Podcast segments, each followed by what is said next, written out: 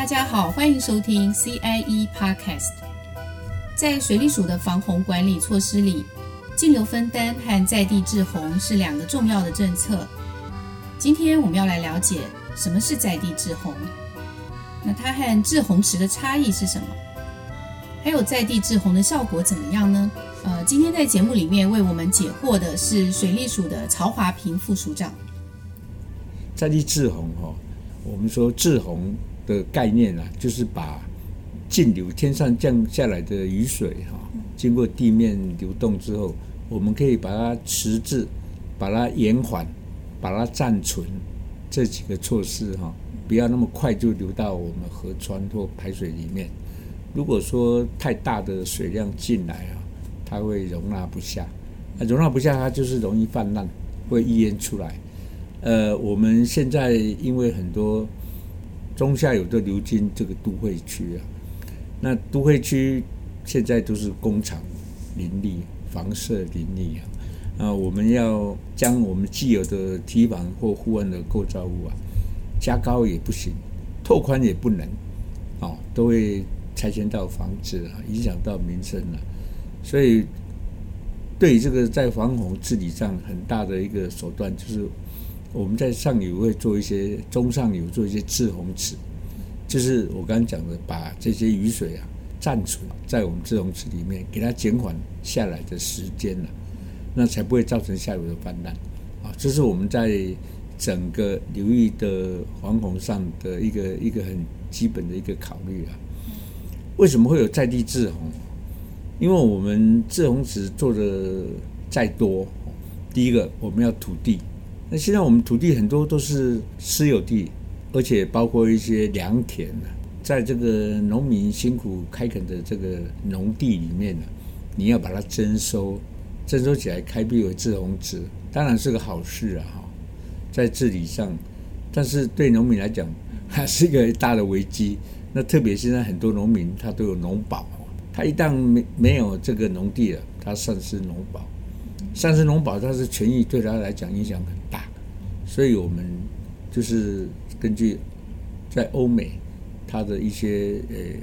环保联盟啊，他们现在都在推一些 NBS 啊，Nature-based Solution 的这种的概念哦，希望用不影响大环境之下，能够以自然为本的一个方式啊。来解决这个治水的一个问题，因为以前早期我们去大概十年前到日本，日本它也有很多的农田，它都把田埂加高，加高之后，它做一个小小的闸门，降雨的时候，它那个闸门关起来，很小的闸门，农田就会蓄水，这个蓄水这个量，因为面积很大，这个量就非常多了，也不得了，而且稻田哦。它比较不怕水，特别是它大部分的时期都不怕水啊，所以说基于这种理念啊，我们就推出这个在地滞洪。当然，我们一般的滞洪池我们还是继续要做了，继续要做。但是在地滞洪，它的好处就我在讲，农业耕种继续啊，又可以迟滞延缓一些洪水往下流，农田蓄积啊，多蓄积一些水。社区人民住的地方就不会淹水。另外还有余温，这个余温也是一样。那余温它一样也是一个温体嘛，温体加高之后，它里面就养。如果在排洪的时候，我们就预先把它排掉，预先排掉，降低降低五十公分就够了，不用很多，因为它面积很大。那真的降雨的时候，下大雨全部把它接起来，这个跟农田蓄洪的味道。意意思是一样，都是一样的，在这边蓄积起来，好、哦，它的面积很大，所以这个是余温的一个部分。不过最大的部分还是是这个农田。刚开始做，我们就是以云岭啊宝中乡一个有材料，它是一个很大的一个一个流域哈、哦，这个绿色的全部都是台糖它的公有地啊，都是种一些甘蔗，或者是给。一承租给一些农民，这很大的一个农地啊。我们也经过初步试算了，这个农地如果能蓄积这个水的话，它可以这个降低下游很大的一个水位，所以我们就开始有做一个示范，一开始先在它这个下游啊，有才村那边先做一个两公顷的一个示范。那示范之后，呃，我们在这里也做一些排水路收集啊，这个这个也是都是蔗田哦。那呃，也有一些淹水感知器，我们可以自动侦测这个水淹多深。哎，示范之后觉得还还可以，还不错，台长也接受。所以就扩大范围到上游一千一百五十公顷，那么大一个农地啊，我们现在正在推。那它的好处，它可以节省很多工程费啊。如果是我们以一般传统的工程来做，它要二十七亿的经费治理。如果说把这个台长的农地田埂加高，做一些水路，做一些闸门这一块啊，它只要八千万来处理，所以这个经济。价值一本比的效益是差很多，那最主要他这个耕种还继续可以做，除了农民生计以外，防洪上也考虑到，生态上都有兼顾到。我们当然也对他有一些补偿啊，给大家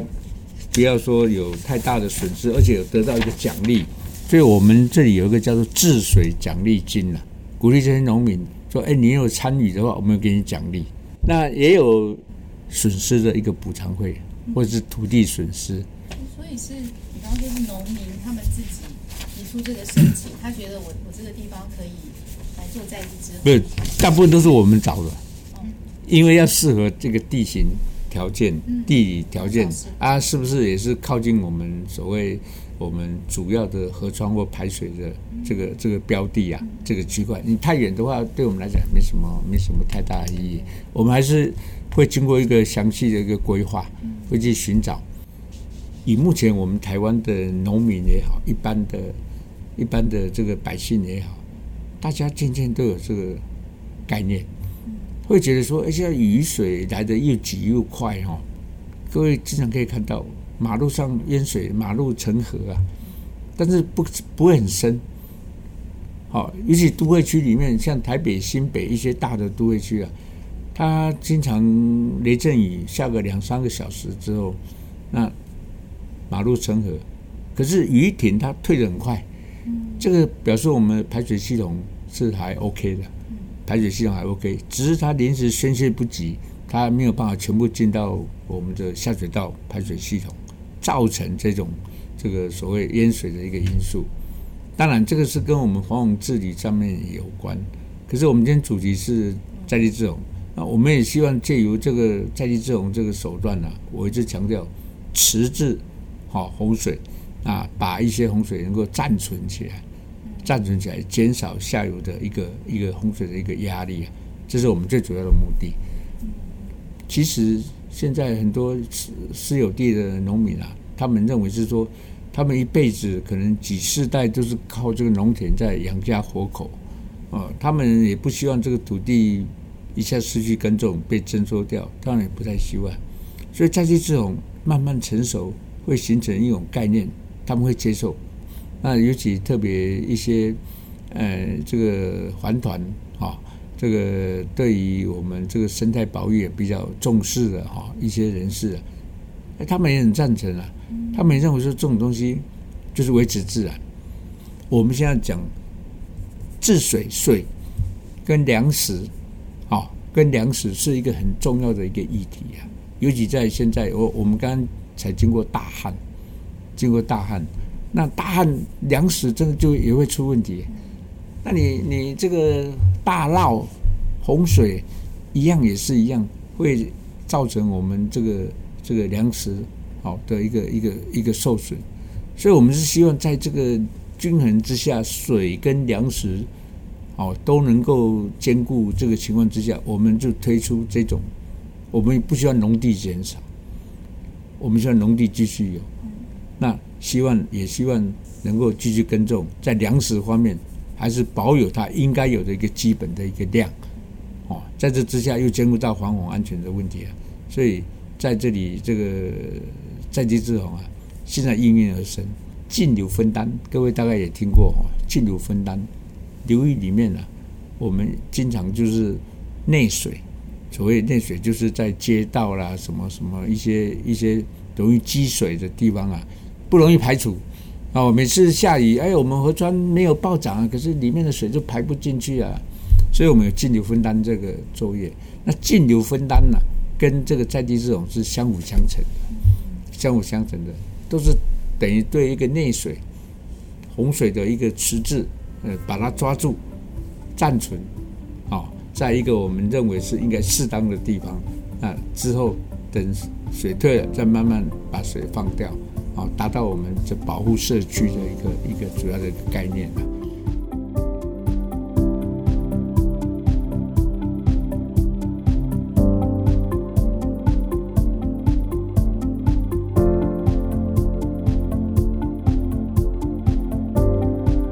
大家对那个滞洪池啊，都是一个池的概念嘛。可是我看有学者，他是提出像道的概念，像日本啊。在京都那边就有一个哲学哲学之道嘛，所以它是借由一个道路，然后两旁边它有滞洪，然后兼具观光这样子。嗯，那我们有可能做这样子。其实任何哈，任何只要说可以蓄纳洪水的地形上，只要许可都是 OK 的。比如说哈。各位听听过 LID 的这个概念嘛？低冲击的开发哈，都市里面，我们以前安全岛都是凸起来啊，凸起来两边道路，下雨的时候反而 道路成河。那现在 LID 的概念呢，它就是低冲击开发，也是人家讲的海绵城市啦。安全岛你把它降低，变成一个刚刚讲的类似一个小水沟一样，那个地方可以接续一些马路的积水、降雨的水。啊，你不要看这个，好像看起来不大，啊，好积少成多，这个是 LID 的一个概念。公园、小公园、邻里的小公园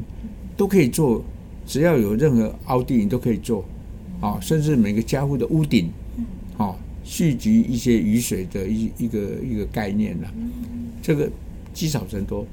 像台北北科大林正阳教授啊，他一他们就在推。都在推这个这个 ID 啊，咱们北科大是一个什么绿色校园啊？他说他们学了一个绿色校园，平均他说可以降低大概一度多一到两度这个温度，因为他们有做了这些所谓这个 L LID 的啊这些设施，啊，而且也做了一些这个绿化。刚刚讲的在地滞洪，大部分都是余温农地，好像。都是集中在中南部，像大台北地区就比较没办法用这种方式，就只能用对。副座刚刚讲的 LID LID 或者我讲的径流分担了，径流分担了，因为毕竟那个都是需要一些绿地嘛，很大的绿地是，农田是最 OK，因为它有田埂，田埂就可以小小的一个池子一样可以接接去这些水，哦，所以在中部南部是属于比较多的。哎，比较多啊。北部的话，北部的话，我们因为北部开发真的是这个是我们精华区啊，开发的很厉害。你要找类似这种地方就很少啊，所以想尽办法就是有一些滞洪池的概念啊。啊，它滞洪池土地也很少啊，所以它就有些做地下，地下啊，像营建署在那个文山地区就做一个台北市啊。地下的这种上面建停车场，哦，或者是操场使用，哎，目前这个非常的多，目前这个非常的多，都会区只能这样子来做一个一个处理啊，哎，等于是在那个社区里面，在在一个社区里面的，对对对，找一块地，适当的适当的地啊，哈，像我们彰化鹿港啊，最近我们也在推出配合跟彰化县政府。合作做出的径流分担，鹿港老街那边经常淹水，第一个低，第二个又太密集了。呃，经过彰化县政府跟我们合作啊，他们除了下水道系统改善，还有一个入港西入港排水的一个改善，增加抽水站之外呢，那在这个他们有一个叫做若金国小，也协调成功了，跟学校。就是操场要下面要做一些自容池，操场下面，下面，那上面，上面再盖起来，恢复恢复这个操场的模样，上面是操场，下面变成一个一个自容池。自容池所以不是每天呐、啊，不用每天，所以又兼具停车场。平常做停车场，因为也可以解决入港人潮很多，人潮多，那这个停车是假日停车是个问题。哎，就可以解决那相关的问题。所以，说它是从地面这样流下去，还是说有做个引道让它到下？有啊，有啊，有啊。是做它就有一些水路哈，接这个鹿港老街的一些水，水如果太大，那个水平常流到下水道，流到这个鹿港区排出去，那水太大的时候承受不了了，那它就会把这个水导引到。这个红豆的概念，对对对对，它引到这个下面的滞洪池。嗯，哦，那当然这个相关的配套预警要做得非常好。预警哦，对，什么时候车子要开出来？对对对，当然预警要做得非常好，你赶快就疏散，一定要处理的这个是安全措施，一定要做得非常好。哎，副座觉得这像这个在地制洪在在推动这个这个手段治水的策治水的手段的时候。嗯，最困难的点是协调吗？还是是是什么事情最困难？对，这个刚开始最困难的地方当然是协调了，因为有些有些农民一开始他无法接受哈，他们认为说哇，那你这样子，我这个农田不一天到晚会淹水，他们认为说是不是是不是经常会淹水啊？而且他又很怕说被骗，那 最怕被骗。后来经过我们。几次的沟通了，而且我们会做一些示范区给他们看，而且又有适当的奖励，慢慢慢慢，现在大部分都都接受。哎，啊，这里又分两个不同，一个就是私有地的农田，私人土地农田，还有一个就是台糖的，台糖它是属于国营事业，所以他的土地很大，哦，所以这两个在谈的层面就不太一样。哎，因为私人土地跟台长这毕竟是不同的，不同的，对对对。是如果有很多像这样很好的例子给他们亲眼看到，他们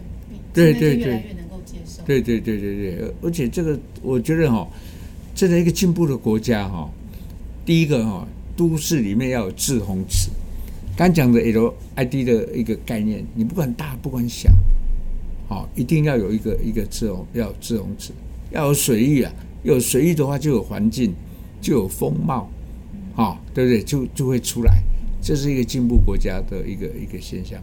那现在我们更推出说在地滞洪，就是哎，我们国家是以农为本嘛，所以我们农地非常多啊，啊、哦，所以农地很多的情况之下，用这个在地滞洪，也呼应到说，哎，我们现在整个民智都提高了，大家也都会响应呼应政府的这种这种做法。哦，对不对？提升我们国际外国人对我们台湾的一个一个一个看法。嗯。特别是这个台湾地狭人稠哈，那我们土地在整个国土计划下，必须要善于利用。那我们黄洪治水也是一样，也不要一天到晚去征收土地哈。那一些河川排水也不要无限制的什么加高了、拓宽了。有些地方你为了防洪安全，你不得不拓宽，甚至要拆屋，真的对一些平民百姓来讲，情何以堪了，对不对？啊，但是为了有时候达到这个目的，又不得不这么做。所以在这种 NBS 的概念之下，哈，希望能够有这个平衡点，所以也要各界来来支持的。所以我们一直把这当做一个主轴。现在的在地滞洪。跟我们的径流分担呢，这两大项啊，是一个我们在防洪上一个很很重要的一个政策，一直在推，一直在推。比较要能够跟环境共生。对呀，对呀，就就是这样，就是这样。而且在在我们这样来讲哦，以现在气候变迁之下，我们经常经常会受到水患的威胁啊，特别是你说一个午后雷阵雨。或者是下雨之后，哦，一下水就淹到脚踝，甚至淹到这个膝盖啊，哈，会有这种情况。所以在我们的一个全国治水会议里面有提到陈洪韧性啊，陈洪韧性也是我们在台北大学，也廖贵贤哈廖教授，你们可能也有耳闻哈，他对这方面，他对城市的景观，还有我们防洪的协调，还有这个承洪韧性这一块，哦，他他真的是非常专精呐，而且专业，这个人也非常亲切。哦，他经常认为说，大家不要乱用这个承洪韧性啊，啊，什么叫承洪韧性？那水淹其实他的解释啊，那这个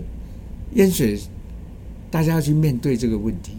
而不是一味逃避，也也不是一面的去说这个这个政府哪边不对，没有做好。我们就是要面对这个问题。好，那如何在水淹之后很快的复原起来？这个是最重要，很快的复原起来，这是最重要的。哎，呃，淹水不可避免。因为现在雨越来越大，我们排水沟不可能做的无限大，不可能天空做一个屋顶把它遮起来，我们就只能接受这种天候的挑战，把我们的防洪做到最好。啊，在我们这个能力之下，在最合乎经济效应之下，做到最好的防洪安全跟排水系统。最重要是说，大家要有防洪一个概念，防灾的概念。那成洪韧性真的不是口号，而是大家要彻底是去去了解它。那除了自我的一个保护啊，个人的自我保护之外，我们对灾后如何去复原，那个是最重要的。哎，要有这种这种韧性啊，打不倒的，打不倒的这种这种想法。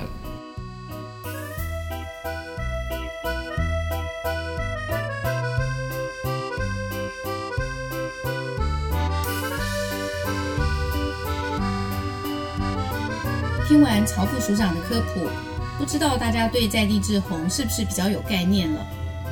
那在地制洪可以利用农田多蓄积一些水，然后延迟洪水往下流，一方面兼顾了农地原有的耕种用途，一方面也加强防洪的作用。它是以自然为本的一种防洪手段。当然，这个在地指的不一定是农地。呃，听完这一集，我才知道，像是余温，甚至校园的操场、停车场，还有屋顶，都可以留住雨水，发挥制洪的作用。